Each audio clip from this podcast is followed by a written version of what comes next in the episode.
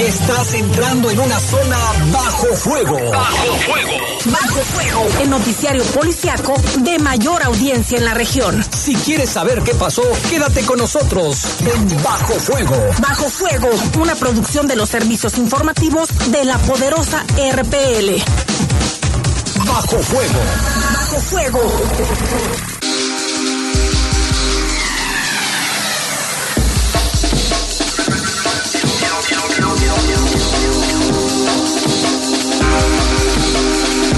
Tal? Muy buenas noches. Gracias por acompañarnos. Son las 7 en punto. Quédese con nosotros. Tenemos bastante información ya en este viernes 17 de noviembre del 2023 con una temperatura en León, Guanajuato de 23 grados. La máxima para hoy pronosticada fue de 30 y la mínima de 10. En probabilidades de lluvia solo hay un 2%. Agradecemos también al equipo de trabajo, a Brian Martínez en cabina máster y en control de noticieros se encuentra Julio Martínez. Lalo Tapia, ¿cómo estás? ¿Qué tal? Buenas noches. Hola, ¿qué tal, Lupita? Buenas noches, ya por fin es viernes. Saludándoles con el gusto de siempre y pues con la invitación a que se quede con nosotros en esta próxima hora para eh, tener pues todo lo que ha ocurrido, ¿no? Que vaya que ha habido algunos casos los homicidios continúan, por ejemplo, y también agradecemos a Adrián Castrejón, director de noticieros que aquí se encuentra con nosotros, invitarlo a que nos siga también a través de las redes sociales. Agradecemos también a quienes nos escuchan más allá de las fronteras, como es en Estados Unidos y Canadá, quienes constantemente se están reportando también nuestros paisanos. Comenzamos con un avance de lo que tendremos durante, las, durante los siguientes minutos, porque hoy terminamos más temprano. Hoy vamos a terminar a las 7 con 50 minutos porque eh, posteriormente seguirá esta, esta transmisión de México contra Honduras. Sé que no te gusta el fútbol, Lalo Tapia, así que yo sí me puse la verde hoy. Está bien, que ojalá que le vaya bien al equipo, ya acá nos dio un poco de contexto Adrián. Es un buenazo en los deportes el señor Adrián Castrejón. Pero no, no, no trae tanto la selección, no creo, pero bueno. Julio Martínez ya está También. acá. Eh, este, será porque es viernes, ya se puso ahí un poco intenso. bueno, vamos con avance de la información. Como decías, el asesinatos que pues todavía continúan. El día de hoy asesinaron a un viene viene en el barrio de San Miguel. Los responsables pues huyeron, no hay detenidos. Y un adulto y un menor fueron detenidos en Cumbres del Sol por privación ilegal de la libertad. Le tendremos información. También agentes de la Secretaría de Seguridad apoyaron en parto a una mujer, esto en la colonia Piletas, que va en varios casos recientemente, lo recordarás, Lupita. Sí, y también detuvieron a un sujeto que golpeó a una mujer en la colonia Parques de San Juan. Ahí en ese caso, no sé si sería su pareja o qué pasaría, Lalo, en un ratito nos cuentas. Sí, también caen tres presuntos autores del homicidio del fotoperiodista en Ciudad Juárez, que esa información se la damos ayer, antier, no recuerdo exactamente, pero ya hay avances en las investigaciones. Le vamos a dar también los detalles. Son las 7 con dos minutos. Regresamos a La Poderosa en Bajo Fuego. Ya volvimos, pero si tienes algo que decirnos, manda mensaje vía WhatsApp al 477-495-1839. Continuamos. Bajo Fuego. Bajo fuego.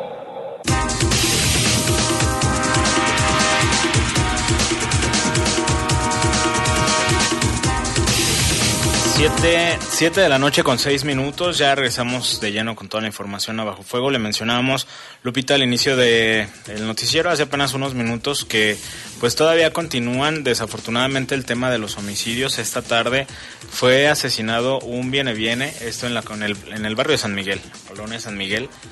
Los responsables lograron huir y a pesar de los operativos que se implementaron por parte de autoridades municipales en los que también participaron elementos de la Guardia Nacional, no hubo ninguna persona detenida. Esto ocurrió en la calle Río Conchos, casi esquina con Independencia. Ahí los vecinos reportaron que al menos un par de personas en una motocicleta se acercaron a la víctima identificado como el Huicho, de aproximadamente 45 años, y le comenzaron a disparar. Después de la agresión, que fue aproximadamente a las 3 de la tarde, poquito después, Huyeron con rumbo desconocido. Ahí los paramédicos que llegaron a brindarle la atención al, a la víctima solo confirmaron su fallecimiento a consecuencia de la gravedad de las lesiones. El lugar, como el protocolo lo señala, es, fue acordonado, asegurado por autoridades municipales también quienes iniciaron las investigaciones correspondientes. Elementos de la Fiscalía aseguraron ahí algunos casquillos percutidos, varios indicios y finalmente el cuerpo fue llevado al servicio médico forense para la necropsia. La interrogante que queda es como en la inmensa mayoría de los casos, el por qué. Esto ya está también siendo investigado por las autoridades y se decía por parte de algunos vecinos de ahí de la zona que el Huicho ya había sido víctima de otra agresión hace aproximadamente un año y que también algunos de sus familiares estaban o, habían sido víctimas de, de, agresiones. El tema, pues, del por qué, como lo decimos, está bajo investigación. Incluso hace algunos días, Lalo, otros hechos eh, violentos se habían registrado también ahí en el barrio de San Miguel, ahí por la Usumacinta, si mal no recuerdo. Y hubo otro caso también en esa misma colonia, fue eh, se trata de un hombre, un hombre eh, le apodan el Cocol, fue agredido a balazos y trasladado de urgencia a un hospital. La agresión ocurrió en la calle Tierra Blanca, casi esquina con Río Balsas, minutos después del otro caso que acabas de mencionar. De acuerdo con las primeras versiones sobre la agresión, el Cocol se encontraba fuera de su casa cuando llegaron un par de sujetos a bordo de una motocicleta y le dispararon de manera directa. Después de las, de las, detonaciones llegaron las autoridades y los paramédicos quienes revisaron a la persona lesionada y se lo llevaron a recibir atención médica a un hospital. Su estado de salud se reporta grave ya que presenta heridas en la cabeza.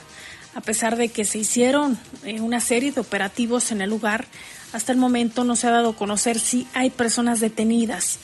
El móvil de la agresión tampoco se sabe y es un caso que ya está investigando también la Fiscalía General del Estado de Guanajuato.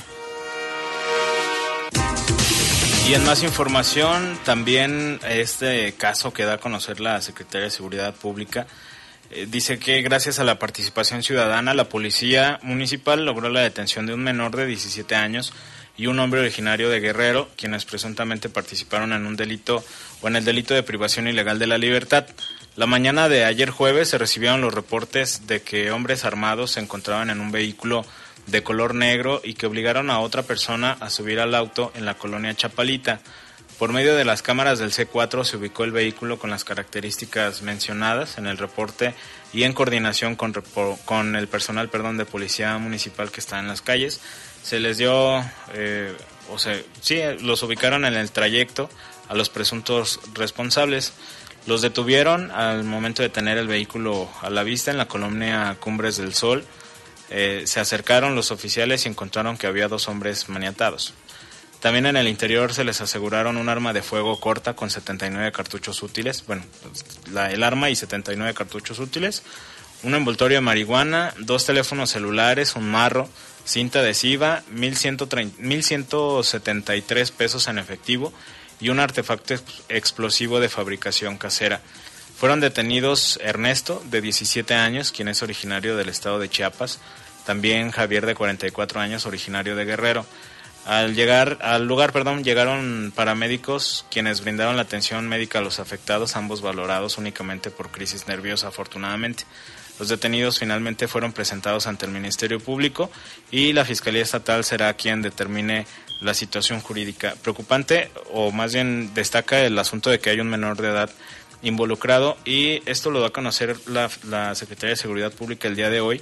Y si recuerdas, ayer también hubo un caso similar ahí en la zona de, de Los Olivos, que eh, una persona que decía que en la colonia San Marcos también lo tenían cautivo, un joven de 22 años que también hubo detenidos por este mismo delito, Lupita. Y hay otro hecho que también destacamos y es la capacitación que reciben las y los elementos de la Secretaría de Seguridad del municipio de León y es que nuevamente apoyaron a una mujer para dar a luz a una bebé. Esto fue a bordo de una camioneta a la altura de la colonia Piletas. Los hechos fueron cerca de las 6 de la mañana de hoy, cuando Blanca Consuelo, de 33 años, entró en labor de parto, ahí en el Boulevard Juan Alonso de Torres y Paseo de los Insurgentes. Los elementos le brindaron ayuda con el apoyo del personal del C4 y posteriormente la mujer junto con su bebé fueron llevadas a un hospital.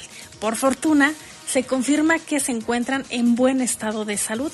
Gracias también a este apoyo que se les brinda por parte tanto del C4, del personal, como quienes están en campo en este caso, Lalo, y es otra leonesa que nace de esta manera. Sí, recuerdas hace unas semanas hablábamos de, de varios casos que se dieron en días casi consecutivos y que luego los elementos van recibiendo eh, asesoría o, indicaciones en lo que van llegando los paramédicos por parte del personal de C4, pues eh, es una buena noticia, ¿no? Creo, entre tanta asuntos de asesinatos y demás. Y quienes somos madres sabemos lo complicado que es estar en labor de parto y todo lo que duele.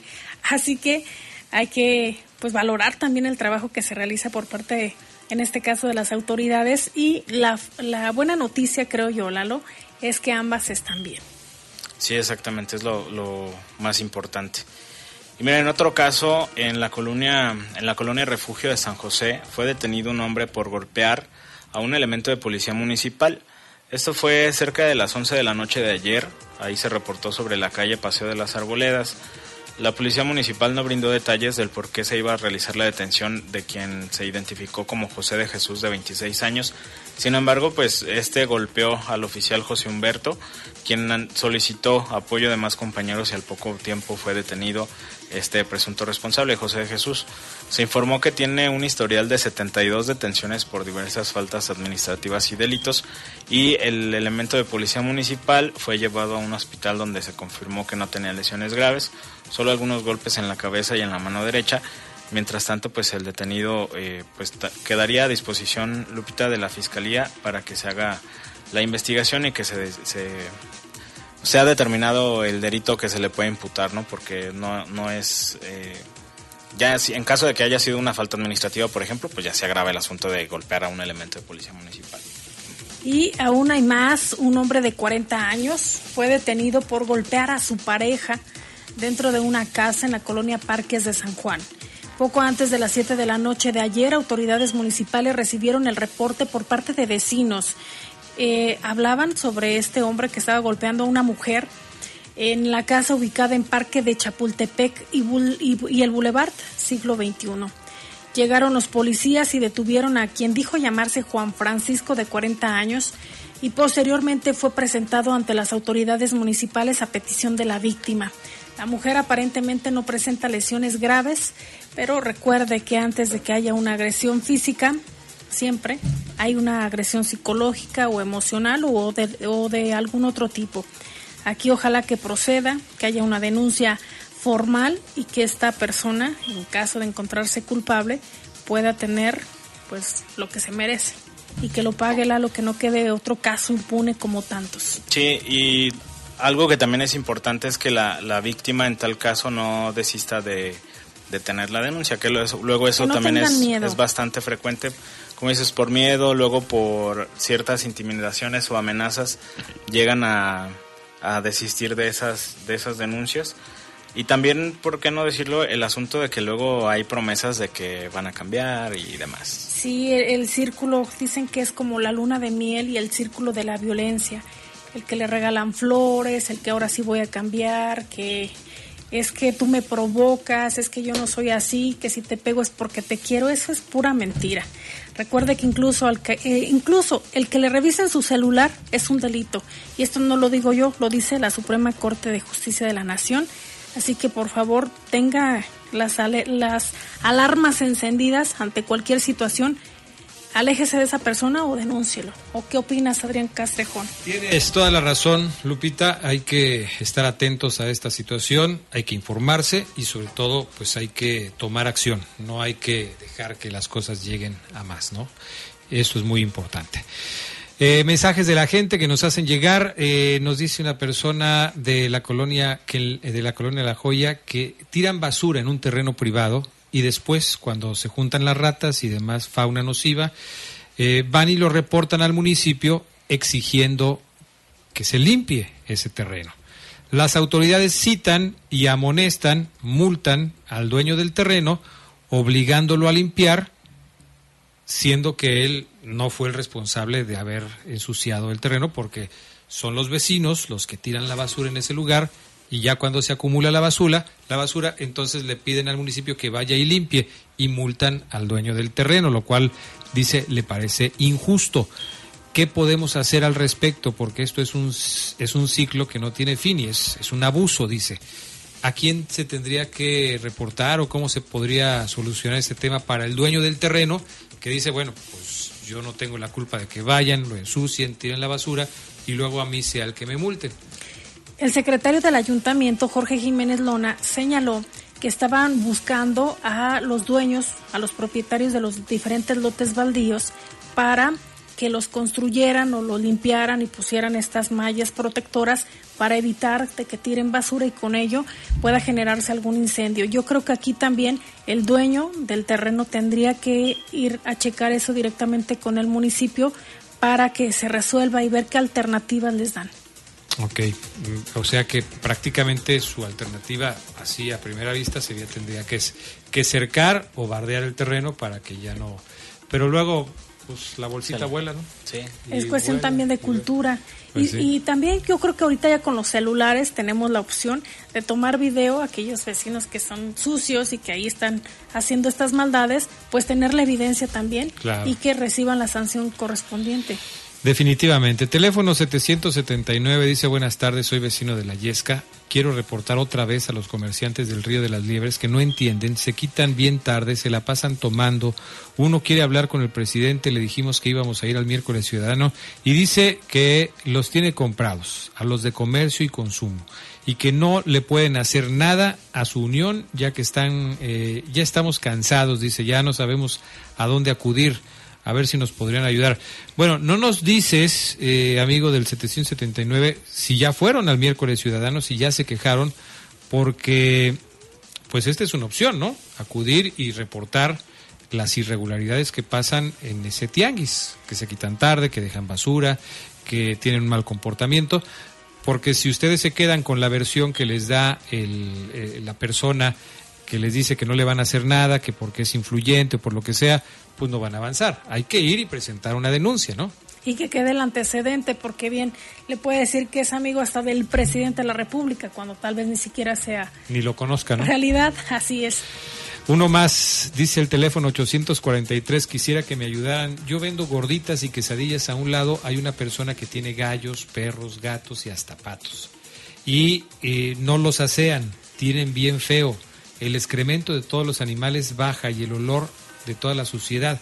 La verdad, esa señora es muy sucia y mm, nada más eh, le da mal aspecto a mi negocio. Su domicilio está en la colonia Buenos Aires, en la colonia San Nicolás. Eh, nos da el nombre de la señora y dice que espera que la puedan ayudar, que está muy aburrida. De antemano, muchas gracias. También aquí, ¿qué se puede hacer? ¿Con quién puede reportar? Mediación tendría que ser también, Adrián, y que haya en mediación le den las alternativas, porque también es un tema de salud. Sí, porque si hay este, suciedad y todo eso, se pone en riesgo la salud de las, de las personas que viven por ahí. Vamos a ir a la pausa, enseguida regresamos, sigan mandando sus mensajes, volvemos con más en Bajo Fuego.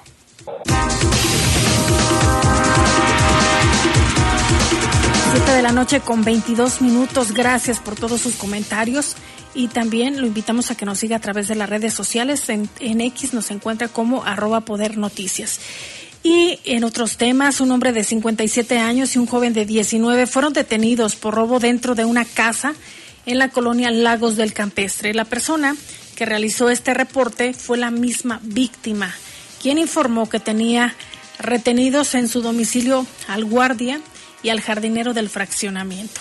Los policías se movilizaron al lugar y llegaron, detuvieron a Leonel Uriel de 19 años y a José Guadalupe de 57. Aunque no se precisó qué fue lo que intentaron robar, ambos quedaron a disposición de las autoridades correspondientes. Y en más información, tres sujetos fueron detenidos como posibles responsables del asesinato del fotoperiodista Ismael Villagómez, quienes tenían en su poder el celular de la víctima, esto en Ciudad Juárez. Lo informó esto la Fiscalía Zona Norte de Chihuahua.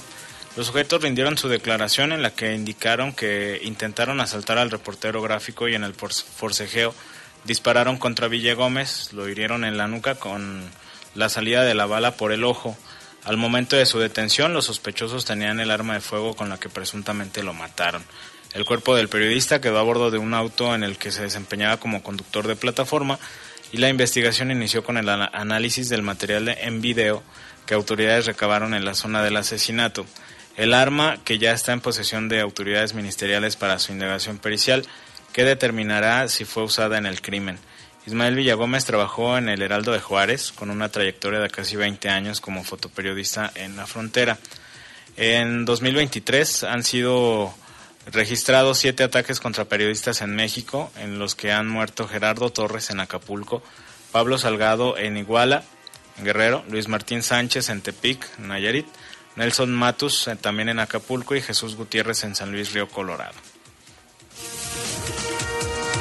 Y en el estado de Aguascalientes, la Fiscalía ya inició la investigación por la filtración de una publicación que se ha hecho en varios medios de comunicación. Son las fotografías del cuerpo del magistrade eh, Ociel Baena y su pareja Dorian.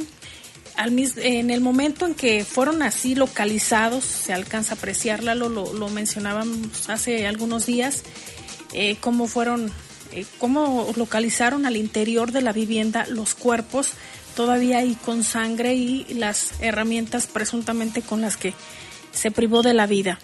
Lo que refiere la Fiscalía General del Estado de Aguascalientes es que al tiempo de que se filtraron estas imágenes también se hizo público un video de Baena y su pareja en el aeropuerto de aquella ciudad antes de llegar a su casa el día que murió.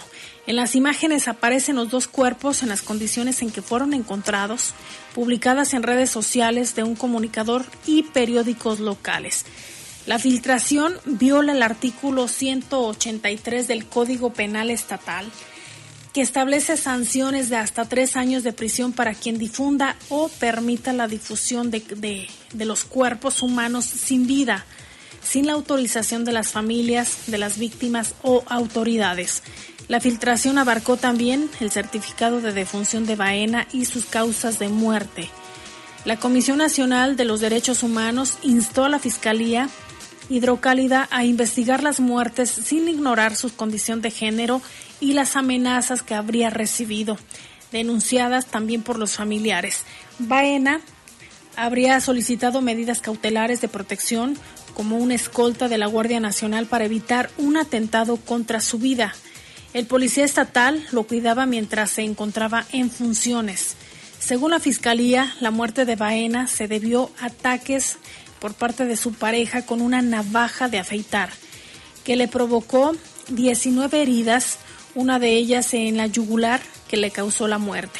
Dorian se habría quitado la vida después del asesinato, según la versión de la autoridad. Videos de Baena y Nieves, eh, que es Dorian Nieves, eh, previo a su viaje a Oaxaca, el 10 de noviembre, fueron difundidos en cadena nacional por el periodista Ciro Gómez Leiva. En los clips se ve ingresar a la pareja, aunque algo distanciados y conversar poco.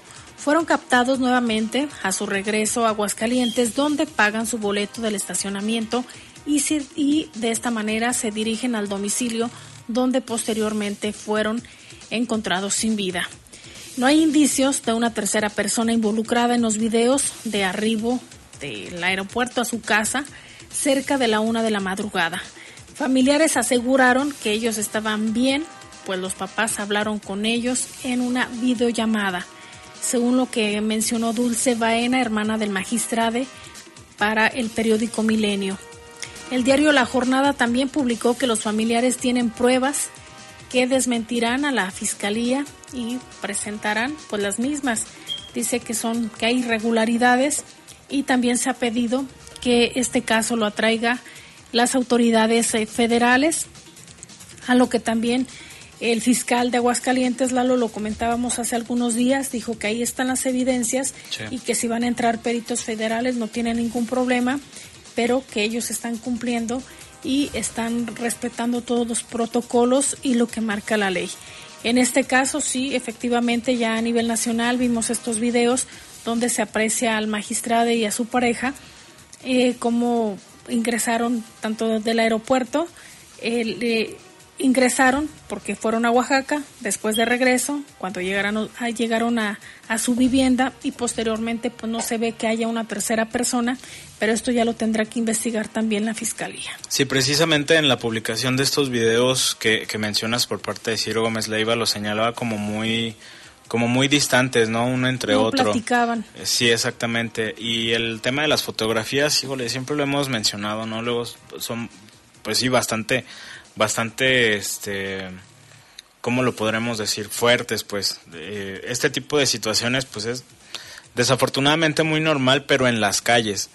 En situaciones cuando eh, se encuentran cadáveres o, o, escenas de este tipo dentro de un domicilio, creo que no está tan complicado saber de dónde vienen las, las fotografías, ¿no? ¿Quiénes son los primeros en llegar? Generalmente Policía Municipal. Creo que y seguramente por ahí iniciarán las investigaciones. Sí, porque estuvo pues muy cerrado el círculo de quienes estuvieron ahí en el lugar de la escena. De acuerdo a lo que dice el fiscal de Aguascalientes, que quien encontró el cadáver o los cadáveres fue el, la, la persona que se encargaba de la limpieza al interior de la vivienda. Y posteriormente ella dio conocimiento, marcó a algunos familiares y también dio aviso al elemento que tenía, eh, que estaba custodiando al magistrado. Y de ahí en fuera, pues quien haya llegado como elementos de la fiscalía, creo que no está muy sí, complejo no está, no para poder investigar quién, quién fue, quién filtró esta información, incluso el certificado, a la hora que falleció y por las posibles causas. Sí, pues un tema que a final de cuentas seguirá, creo yo, de dando de qué hablar. Malas prácticas. En, en, también sobre todo el asunto de, de las inconformidades, tanto de familiares como este los miembros de, los colectivos este pues que, refutan lo que dice la fiscalía pero si el caso es atraído por por la por el ente este federal pues a ver a ver qué más información se da. Seguramente si se lo llevan que yo creo que sí es viable para, digamos tener esa certeza también. Eh, ya dirán si la fiscalía dice o si está en lo correcto o hay algún error o alguna irregularidad en ese caso, ¿no? Y que es muy frecuente, Lalo, que se filtren las imágenes. Sí, bastante. A nivel nacional, eh, veíamos el caso, por ejemplo, de Ingrid, esta sí. joven que fue asesinada también por su pareja y que incluso se estuvo eh, viendo, se estuvo investigando o se estuvo eh, interrogando al presunto culpable cuando eso ya le corresponde a otra instancia. Y ese video circuló a través de las redes sociales. Esto también pues va eh, en detrimento de una investigación eh, que pudiera ser más objetiva y además que también recordarás, Lalo, que son situaciones que incluso varios colectivos mencionaron en ese momento, el hecho de que cómo vas a, a violar esa parte.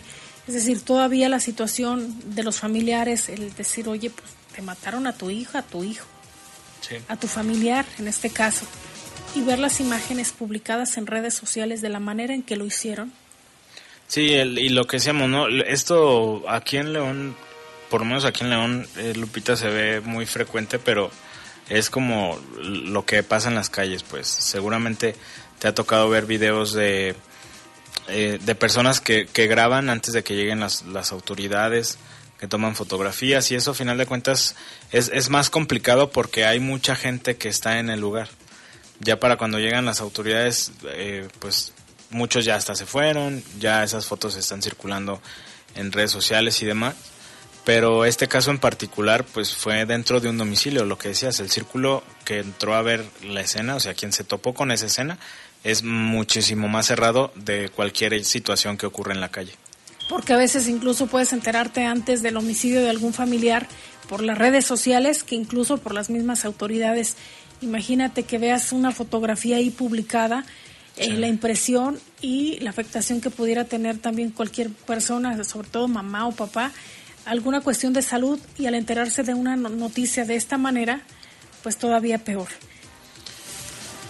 Sí, en más información de carácter nacional, bomberos de la Ciudad de México informaron que cerca de las 2.30 de la mañana de este viernes, 17 de, de, noviembre, lograron extinguir por completo el incendio en una bodega de calzado en Tepito después de 10 horas de trabajo.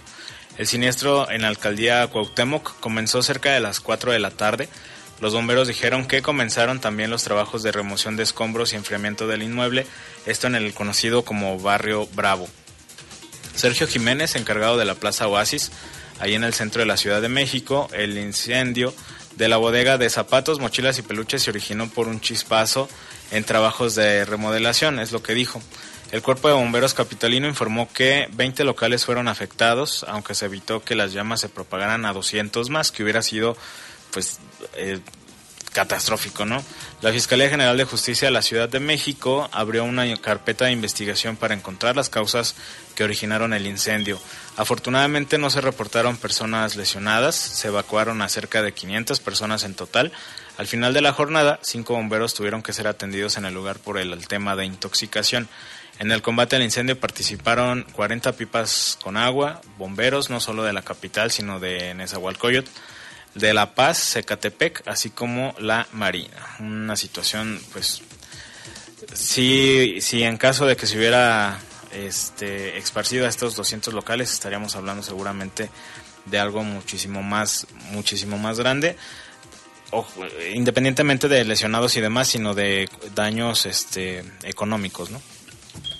Así es, así es, eh, mi estimado Lalo. Más mensajes de la gente que nos hace favor de contactarnos a través de la línea de WhatsApp. Nos escriben de un teléfono de Estados Unidos y dice el 453, hola, buenas noches, saludos desde Paintsville, Ohio.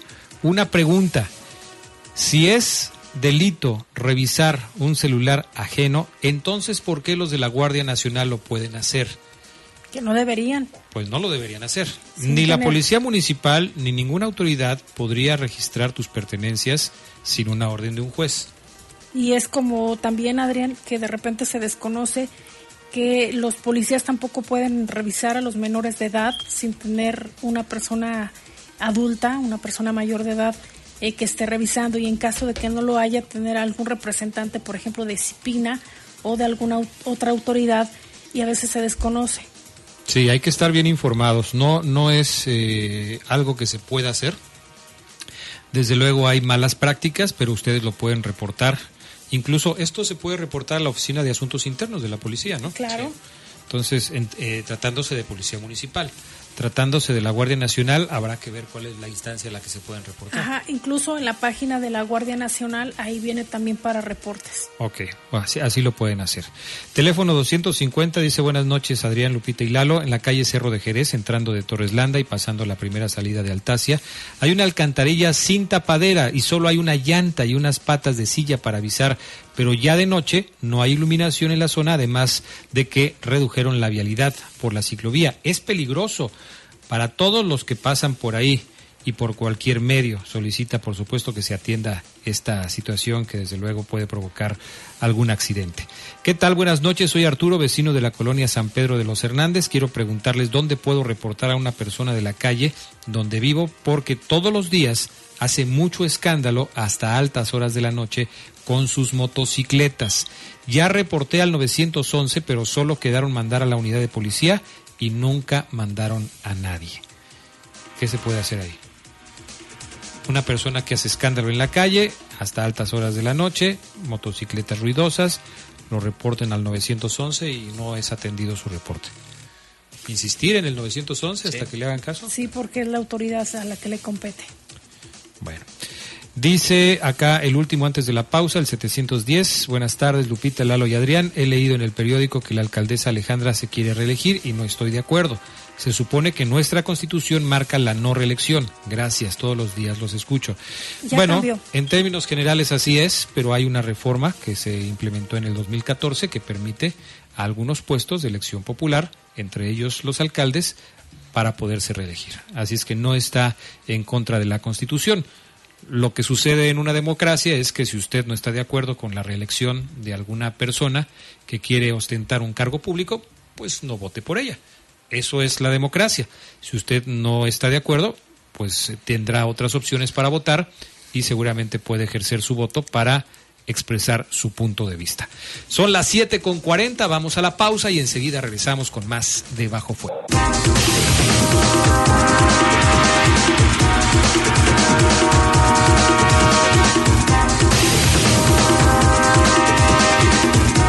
Son las 7 con 41 minutos, casi ya nos vamos, pero todavía podemos leer todos sus mensajes, así que lo invitamos a que se siga comunicando con nosotros. Y en varios temas, mire, ya le comentábamos sobre este incendio que ocurrió allá en la Ciudad de México y también en temas nacionales. Tres hombres eh, que transportaban animales y restos humanos de un recién nacido fueron detenidos por agentes de inteligencia de la Secretaría de Seguridad Ciudadana de México en la colonia Morelos de la, de la alcaldía Venustiano Carranza. Los sujetos transportaban diversos animales y, al parecer, los restos de un bebé, que presuntamente serían usados en cultos satánicos. La aprehensión se realizó sobre la avenida Congreso de la Unión en la capital del país, cuando agentes observaron a los tres hombres maniobrar dosis de droga al interior de un auto con placas P triple E 7432. La policía les incautó 92 envoltorios de cocaína, además del cadáver de un bebé recién nacido, cuatro perros, cuatro gatos y seis aves. Autoridades informaron que los individuos fueron identificados como Ángel Alexis, Diego y Uriel, quienes aceptaron dedicarse a la venta de droga en Azcapotzalco, así como practicar cultos satánicos en los que usaban restos humanos y animales vivos.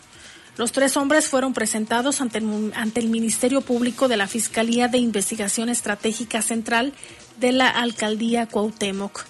Un caso, Lalo, pero sí aceptaron que se dedicaban a esto.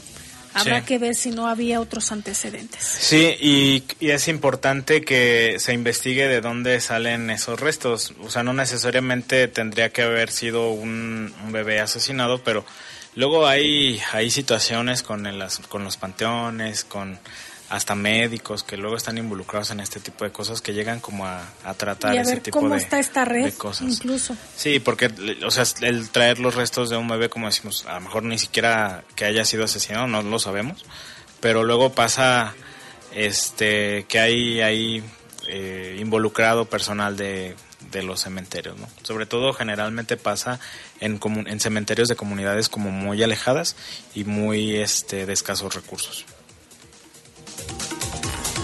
Y también en otra información ya de carácter internacional, un ataque en el centro hospitalario Fontaine en la comunidad cercana al barrio de Cité Soleil de Puerto Príncipe en Haití sembró el terror en los pacientes luego de que dispararon disparos de pandilleros, perdón, fuertemente armados alcanzaron las ventanas de la zona materno infantil. Los disparos se mantuvieron por un par de horas mientras las mujeres intentaron callar a sus bebés un empleado les dio la noticia de que se levantaran y fueran al patio principal del lugar en silencio. Ahí estaban policías, eh, ya esperaban eh, con vehículos blindados. El tiroteo dejó un bebé fallecido durante un parto podálico, pues el personal médico no pudo asistir a la madre.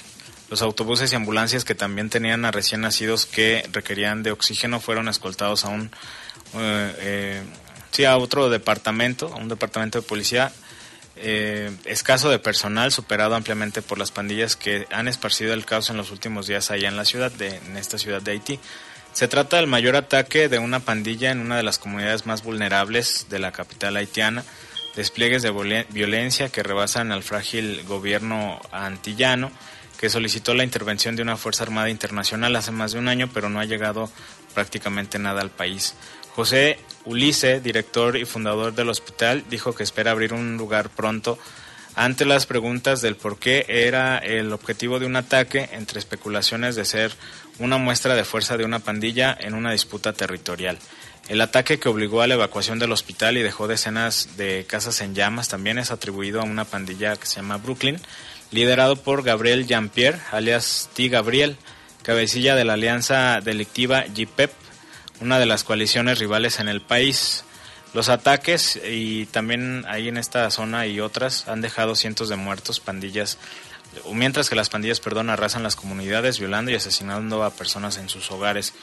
Entre el primero de julio y el 30 de septiembre se reportaron más de 1.230 homicidios, más de 700 secuestros en todo Haití, más del doble de la cifra reportada por el mismo periodo del año pasado según la ONU. Los enfrentamientos se intensificaron después de la muerte de Iscar Adrice, temido ex profesor y pandillero líder, según Ulisse. Pues una situación bastante, bastante difícil que se vive allá en Haití. Y también un tiroteo en un hospital estatal de New Hampshire. En allá dejó, en Estados Unidos dejó dos muertos este viernes, incluido el sospechoso, según lo informó la policía estatal. Eh, en su última actualización, las fuerzas del orden informaron que el sospechoso, quien no ha sido identificado, fue abatido por un agente estatal asignado al centro médico casi inmediatamente después de que el sujeto abrió fuego contra el individuo dentro de las instalaciones. No se reportan otras personas heridas, ya no hay una amenaza al público y la situación ha sido contenida, fue lo que se informó por parte del Departamento de Seguridad Estatal. Eh, no está claro qué tipo de arma usó el atacante ni cuáles fueron sus motivos para abrir fuego. Eh, cabe destacar también que hubo operativo, una fuerte movilización y el tiroteo registrado este viernes como un acto de violencia en un hospital de Estados Unidos que también ha llamado la atención, que no es el único con frecuencia hay tiroteos por allá también. Sí, con tanta libertad que existe en los Estados Unidos para comprar armas de fuego, hasta incluso de grueso calibre, pues este tipo de incidentes son prácticamente el pan nuestro de cada día. Y no se ve por dónde pueda cambiar la legislación en los Estados Unidos para poder mm, para poner más restricciones a quienes intentan comprar armas. Las puedes comprar hasta en un supermercado. Entonces sí hay, por supuesto, muchos problemas con este asunto. Ya para despedirnos, nos llama una persona que dice que cuenta con dos frascos de insulina glargina y también de insulina rápida. Por si alguien la necesita, esta persona está dispuesta a ofrecérselas eh, en donación para que ustedes la puedan aprovechar. Su número de teléfono es 477-731-7200. Repito, 477 731-7200. Y así llegamos al final del programa de hoy. Muchas gracias y que tengan buen fin de semana. Y quédese porque ya viene México contra Honduras. ¿A quién le va? Póngase la verde, digo, pues una sugerencia. Muchos hondureños seguramente nos van a estar escuchando porque hay muchos migrantes en la ciudad. Bueno, que gane el mejor. Ándale, para que no te metas en problemas. el próximo martes regresa Bajo Fuego, el lunes no tendremos emisión. Así es que tenga un excelente fin de semana, cuídese. Bin Honda, la moto de tus sueños, presentó. Estás a punto de salir de la zona bajo fuego. Ahora ya conoces todos los detalles de lo que pasó, pero para seguir bien informado, no te pierdas la próxima edición de Bajo Fuego. Bajo Fuego, una producción de los servicios informativos de la poderosa RPL.